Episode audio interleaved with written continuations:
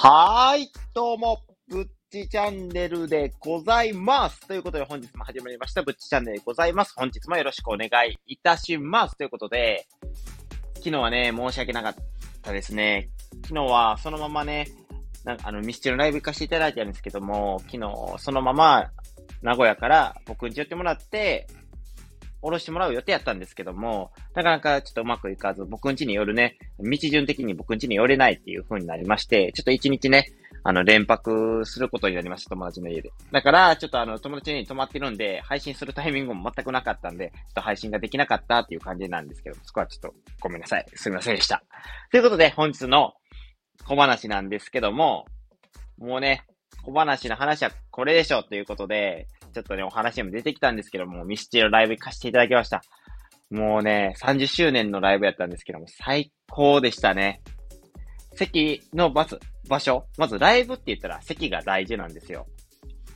大抵ドームツアーっていうのは、あの、ライブとか行かない、行ったことがない人とか分かりにくいと思うんですけども、アリーナ席とスタンド席っていうのがありまして、まあ、まずスタンド席っていうのが、野球場で例えると、野球でやっている、この選手たちがいてる場所があるじゃないですか、芝のあるね。あそこが、まずアリーナ席ですね。で、観客として見てるゾーンがあるじゃないですか。こう、なんていうんですか、斜めにこう沿った感じの。で、どんどんどんどん上に上がっていく、観客席が上がっていく感じあるじゃないですか。あれがスタンド席っていうんですね。もう。で、僕らは、その、アリーナ席の4万人ぐらい、多分バンテリンドーム、名古屋バンテリンドームに行ったんですけども、入るんですけども、その中で、アリーナ席、その、より、その、桜井さんって言うんですけども、ミスチルのボーカルの桜井さんが歌っている、なんていうんですか、あの、この大舞台があるじゃないですか。の舞台からもう近い方の席ですね。だからもう同じほぼ目線に立ってるみたいなところで、で、それの舞台からもうだいぶ前の方、A 席。だいたいアリーナ席って A, B, C, D っていう感じで、どんどん後ろに下がっていくんですけど、それの A 席なんと。A 席の舞台のちょっと端の方やったんですけども、すごい近かったですね。桜井さんを見ました。もう、で、舞台のちょっと端の方やったんで、真ん中の方行ってる時はちょっとね、米粒ぐらいのね、大きさにしか見えなかったんですけども、こっちの端の方に歌ってたら演出で来てくれたりするじゃないですか。じゃあもう、桜井さんが踊りながら歌ってて、そういうね、動きとかもしっかり見ましたし、なんといっても、表情まで見える。ほんまに、もう、歌ってて声で唾飛ぶじゃないですか。その唾すら見えそうなんちゃうかっていうぐらいの近さで、もう興奮しきりでしたね。で、僕のね、あの、大好きなね、曲でも語らせていただくんですけども、あ、ミスチの話ね、あの、するって言ってたじゃないですか。で、ミスチルの良さを大雑把に語るのもいいかなっていうふうにも思ったんですけども、やっぱり自分の好きな曲で、この良さを伝えていきたいなっていうふうに思いまして、まあ、好きな曲をね、3選ぐらい、ちょっと選んで、まあ、発表させていただこうかなっていうふうにも思っております。で、まあそういうような感じで魅力を伝えさせてもらおうかなと思うんですけど、その好きな曲の中でもね、僕の好きなあの、くるみという曲があるんですけども、それをね、アレンジを加えて歌ってくれまして、なんですか、また自分のいつも聴いているそのくるみって曲の良さとまた違ったくるみの一面が見えて、もうね、涙がちょちょ切れそうでございました。本当に感動したいいライブだったなっていうふうに思います。ということで、もう要因にはね、今、まだちょっと浸ってる感じなんですけど、一日経ってもね、もう一日経ってもたんかっていう感じでもあるんですけども、それはね、ちょっと置いときまして、今回のね、配信、本題に移らせていただこうかなっていうふうに思います。今日もね、あのもう本題の方をね、見ていただいたら、わかるとは思うんですけども、ごめんなさい。またね、記憶力の本をね、読ませていただきたいなというふうにも思うんですけども、その前にね、ちょっと記念すべき出来事はまたもやったので、それをね、今日は本題にして珍しく喋らせていただきたいなというふうに思います。ありがとうございます。総再生回数1万回突破ありがとうございますいやー、嬉しいでございますね。ついにやりましたよ。私、ぶっちチャンネル。1万回達成でございます。これはね、嬉しいでございますね。あっちゅう間に8000回再生を小話でさせてもらったんですけど、そっからね、もう2週間ぐらいで、もう1万回まで達成して、させていただいたっていうことで、本当に感謝でございますね。もう、なんていうんですか？もう、こんなにも再生されるなんてね、僕の話が。まあ自分の話がね、めっちゃいいのかって言われると、わからないんですけども、まあでも皆さんがね、コメントとかも、もうアンチコメントもいつも来たことがなくて、今も、さっき、前も言ったんですけども。で、温かいコメントばっかりくれるわけですよ。まあね、だからそういう温かいコメントをね、あの、たえ、あの、何ですか、当てにして言うと自分の配信ちょっとええんかなとか、ちょっと天狗になりそうなんですけども、まあそうは思わず、まあ皆さんの応援のおかげやなっていう風に感じております。いや、1万回ね。1万回ってすごいですよね。すごいですよね、1万回。なんていうんですか、もう YouTube とか散々僕は見てるんで、あ、なんか、凄さが分かりにくいかなって、鈍ってるんですけども、だって、僕が好きなね、その話がちょっとそれるんですけども、好きな YouTuber が東海オンエアさんとかなんですよ、僕はね。じゃあ、東海オンエアさんってやっぱり規模が600万人のグループ、フォロワーさん、チャンネル登録してる人が600万人もいてて、もう僕は800人。全然違うじゃないですか。天と地の差もあるし、で、普段ね、アベレージの再生数で言ったらもう100万、200万とか1回で見られてるので、僕は今まで160回配信してきた中で、やっと1万回っていう、そこと比べるとね、全然なんか凄さが、なんていうんですか、感じないような気もするんですけども、でも実際ゼロから初めて1万回突破したっていうのは、自分の中ではすごいなっていうふうに思いますね。我ながら、すごいなと。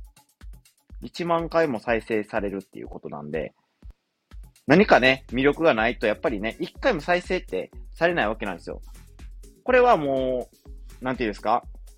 自分でも結構痛感してるところがあって、最初の方とかは僕、最初はその投稿してすぐとかやと、目につくようになってるんで、再生とかしてもらえるんですけど、そっから時間経ってから、ちょっと配信とかしなくなったり、やっぱ休んだりするじゃないですか、僕って。で、そのちょっと数日とか休んで、もう一回配信したら、もう再生回数が10回いかないとか、もう5回とか、4回とか。で、そのうちの1回を自分が再生してるし、いや、2回は再生したんかな？からもう実質再生、他の人からされてるのは、もう1回か2回っていうとこもありまして、で、いいねもゼロみたいな、そういう時期もあったので、このなんか再生してもらえてるっていう喜びを余計に感じることができるなっていうふうに思います。やっぱすごい人たち比べると全然大したことはないんですけども、自分の中ではやっぱり努力してきた結果が、やっと出てきたかなっていうふうに思います。やっぱり、そのスモールステップを踏むことってやっぱ大事じゃないですか。この、まずは1000回、1万回、5万回、10万回みたいな。もうどんどん踏んでいったらどんどん伸びていくわけですよ。じゃあステップもどんどん大きくなっていくわけですよ。階段をね、登るためのステップが。だから、このね、小さいステップを一つずつ踏んで、やっと1万回まで突破。でも、こっからは、どんどん伸びがね、早くなってくるのかなっていうふうにも自分でも思っております。だからこそ、やっと、辛い、長く辛い階段を上がれてきて、どんどん自分の中の、その、リアルで例えると、登るための筋力がついてきたような状態。やっぱ基礎体力がやっとついてきたかなっていうふうに。あとは、その基礎体力をつけたんで、もう軽やかに階段を登っていくだけかなっていうふうに思っているので、やっと羽ばたく準備ができたのかなと。皆さんと一緒にね、ぶっちたチャンネルをね、有名にさせる機会が整ってきたのかなっていうふうにも思って参ります。で、まあね、この、ありがとうございますっていうだけじゃね、ちょっとね、あの、尺かなっていうふうにも思うので、まあ、フォロワーがね、1000人達成したら、あの、話でもしましょうかね。多分、フォロワー1000人達成しても同じこと多分言ってると思います。まさか1000人もフォローしてくれるなんてとか、多分言ってると思います。それを踏まえて、まあ何を言ってるかね、1000人いたらな、どんなことすんねんっていう話なんですけども、新しくね、僕は、有料配信の方ね、させていただこうかなっていうふうに思います。メンバーシップでもいいかなっていうふうにも思うんですけども、やっぱり毎回どんなね、配信をするか、その、わからないじゃないですか。やっぱりお金って、命より重いっていうね、僕名言が結構あるんですけども、自分の中で心に残ってるよね。それも漫画のセリフなんですよ。で、漫画のセリフで何の漫画やって言ったら、カイジっていうね、あの、ギャンブルとかで人生が狂った男たちの、まあ、物語で、いろんな、なんていうんですか、掛け事、勝負、お金、体験がかかる掛け事、いろんなポーカーとか特別ルールのポーカーとか知ったりして、そのお金を稼いで、なんとか人生を逆転してやるみたいな、まあ、大まかに言ったらそんな話なんですけど、その中で、その敵役の、ヒール役で出てくる、その、利根川ってやつがいてるんですけども、そいつがね、その言葉を残したんですよ。これすごい名言やなっていう風に思ってて、金は命より重いって。なんでかっていうと、これね、前にもその漫画の名言集でも、